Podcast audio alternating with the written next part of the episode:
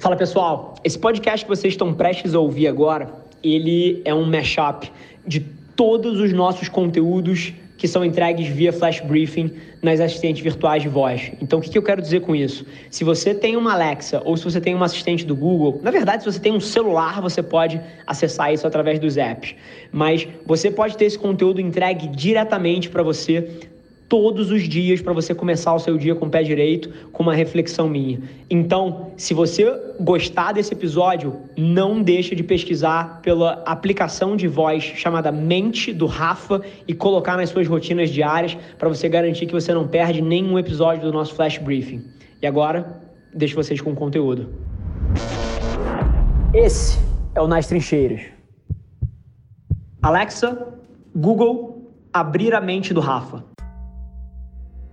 E eu vou costurar uma narrativa aqui que é uma das principais coisas que molda a minha personalidade e talvez você encontre valor traçando um paralelo para você. Eu acredito profundamente, tá? Que as dificuldades e a forma como você reage a elas fala muito do seu caráter como pessoa. A maneira como eu olho para esse tipo de coisa é quase que toda vez que se apresenta um obstáculo, eu entendo que o universo está me jogando aqui um parceiro de sparring para eu treinar ou para eu melhorar alguma habilidade que eu tenho. E por quê?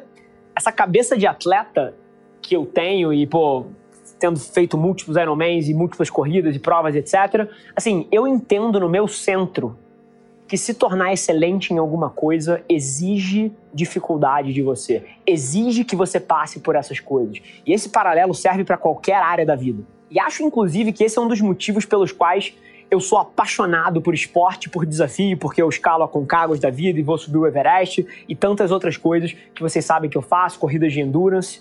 Para mim, a vida do atleta é, é uma metáfora perfeita para qualquer objetivo de vida que você tenha, que seja audacioso, que pareça impossível ou que vai exigir muito trabalho para chegar lá. E assim, não tenha dúvida, tá? São nessas pequenas adversidades que você planta as sementes que na hora que um problema real se apresenta, você plantou a semente antes e naquele momento você consegue colher o fruto para uma vitória.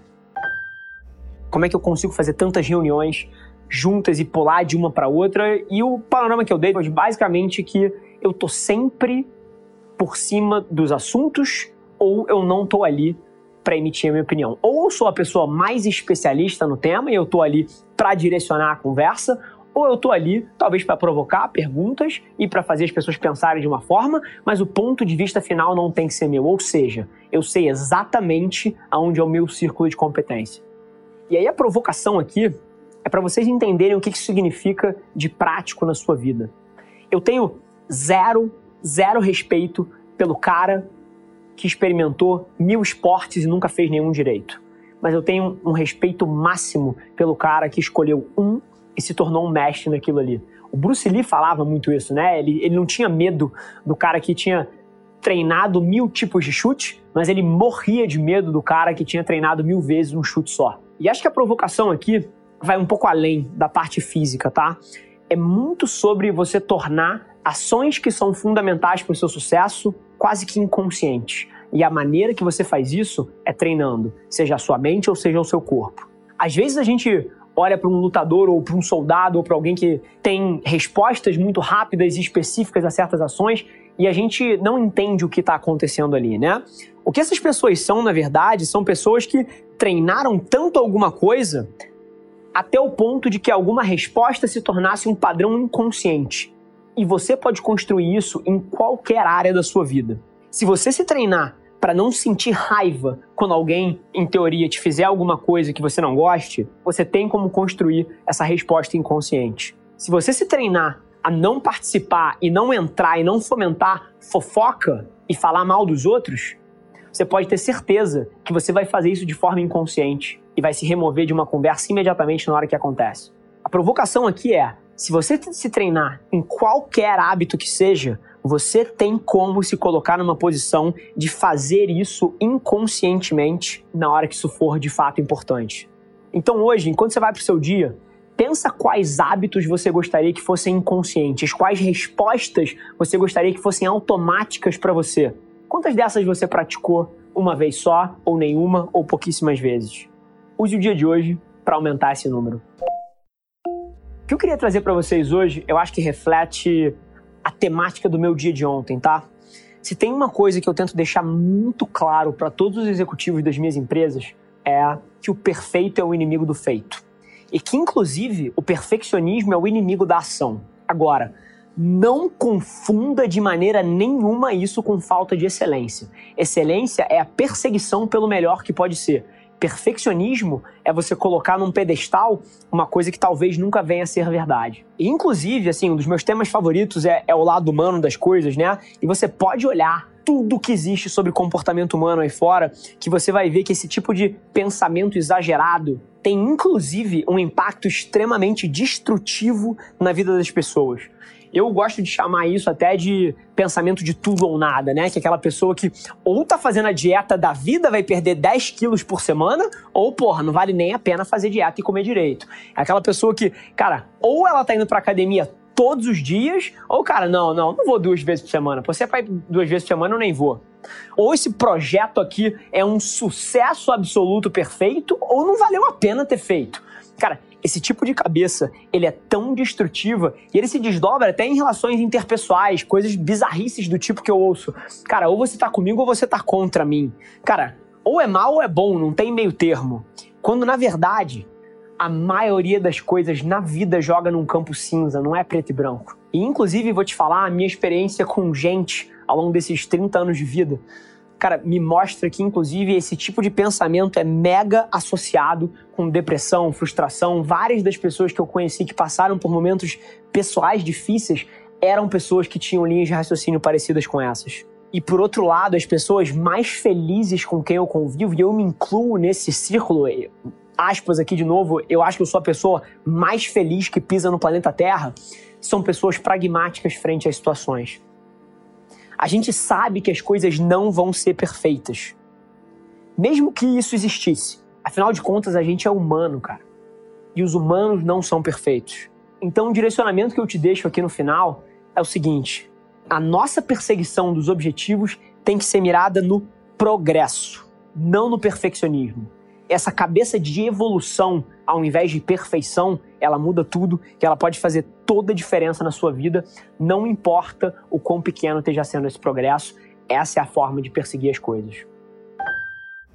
Hoje eu vou expandir em cima de um tema que eu ainda não trouxe para vocês aqui dentro do Mente do Rafa. Mas vocês já me ouviram falando disso N vezes, que é sobre você encontrar a sua cena, você encontrar o seu meio. É hiper importante para qualquer pessoa que quer fazer alguma coisa diferente que ela não esteja presa, acorrentada às suas antigas amizades, às pessoas com as quais você cresceu ou às pessoas com quem você tem relacionamento agora. Por várias vezes, essas pessoas são consequências de onde você cresceu, com quem você cresceu e da aleatoriedade da vida. E por várias vezes isso chega a se tornar um fardo de alguma forma. E aí, essas pessoas que eventualmente estão em outra fase de vida, que não querem crescer da forma que você quer crescer, que não aspiram às mesmas coisas que você aspiram, elas acabam te puxando para baixo. E aí é uma decisão muito controversa para várias pessoas, mas para mim é super simples, que basicamente passa da escolha de você ser amado por essas pessoas, tendo elas na sua vida e ser arruinado por isso, e de outra forma é você se libertar disso e se tornar uma pessoa melhor, encontrando um cenário que te jogue para cima e pessoas cuja simples presença te faça querer ser melhor. E é interessante, a gente volta, cara, nos ensinamentos mais básicos que os nossos pais trazem pra gente, que é, cara, não invista tempo perto dessa pessoa ou daquela pessoa. Os nossos pais estão sempre preocupados com aonde a gente está trafegando. E isso é hiper verdade até quando você cresce, tá? Tem uma frase famosa que eu não tenho a menor ideia de quem disse, mas ela é verdade. Que você é a média das cinco pessoas com quem você gasta mais tempo, com quem você investe mais tempo. E o que eu digo para qualquer empreendedor ou pessoa que aspira alguma coisa grande dentro de uma companhia é para você achar um grupo de pares que te puxa a ser melhor. Nada, nada é mais poderoso que isso. O combo de você cortar três babacas tóxicos da sua vida e substituir eles por três pessoas otimistas, positivas, progressivas, que olham para frente, que aspiram grandes coisas frente à vida, isso é transformacional na vida de qualquer ser humano. Então, assim, o meu push hoje aqui é para você, de forma consciente, passar a entender quem você deixa entrar na sua vida. Porque no longo prazo, isso vai fazer uma diferença tremenda de onde você chega. Hoje eu vou trazer para vocês uma das coisas que permeia o meu dia a dia aqui na companhia, tá? Que é a obsessão por encontrar a verdade e não por estar certo. Anota uma coisa que eu vou falar. Não existe nada mais nocivo do que você se iludir. Nada. Ilusões de grandeza, ego, você se enganar sobre o que está acontecendo, isso não são só coisas que são chatas e irritantes em termos de traço de personalidade, tá? É muito mais do que uma pessoa que ninguém quer estar tá perto. O que isso tudo é, é um inimigo mortal da habilidade de qualquer ser humano de aprender, de crescer e de evoluir. O grande lance aqui é que é absolutamente impossível, impossível, uma pessoa começar a aprender o que ele já acha que já sabe. Então, assim, no dia de hoje, milhões de pessoas vão ser impedidas de aprender, de crescer, de ganhar o respeito dos outros, porque elas acham que já são perfeitas, já são gênios, já são admirados, são, porra, maiores que o mundo. E nesse senso, nesse sentido, o ego e a autoilusão são os maiores inimigos que você pode ter. Então aqui o pedido é super fácil, tá? Fácil de ser compreendido, não tão fácil de ser executado. É que no dia de hoje você vá para o seu dia com o objetivo claro de atacar essas coisas. Nem que seja pelas próximas 24 horas e que no próximo dia você tropece e que no outro você tente de novo, mas essa batalha constante que todos nós passamos de reduzir o nosso ego para que a gente possa expandir as nossas oportunidades, é uma coisa que precisa estar tá na sua cabeça todos os dias da sua vida, porque isso vai te liberar uma quantidade de potencial que você não tem noção que você tem aí dentro. Tem uma missão super simples para você, tá? Que você entre no seu dia com a expectativa de mudar de opinião. Isso é uma coisa que me gera uma curiosidade tremenda, tá? Porque eu vejo muita gente com a dificuldade de mudar a cabeça ou mudar uma direção, mudar a forma que vê as coisas.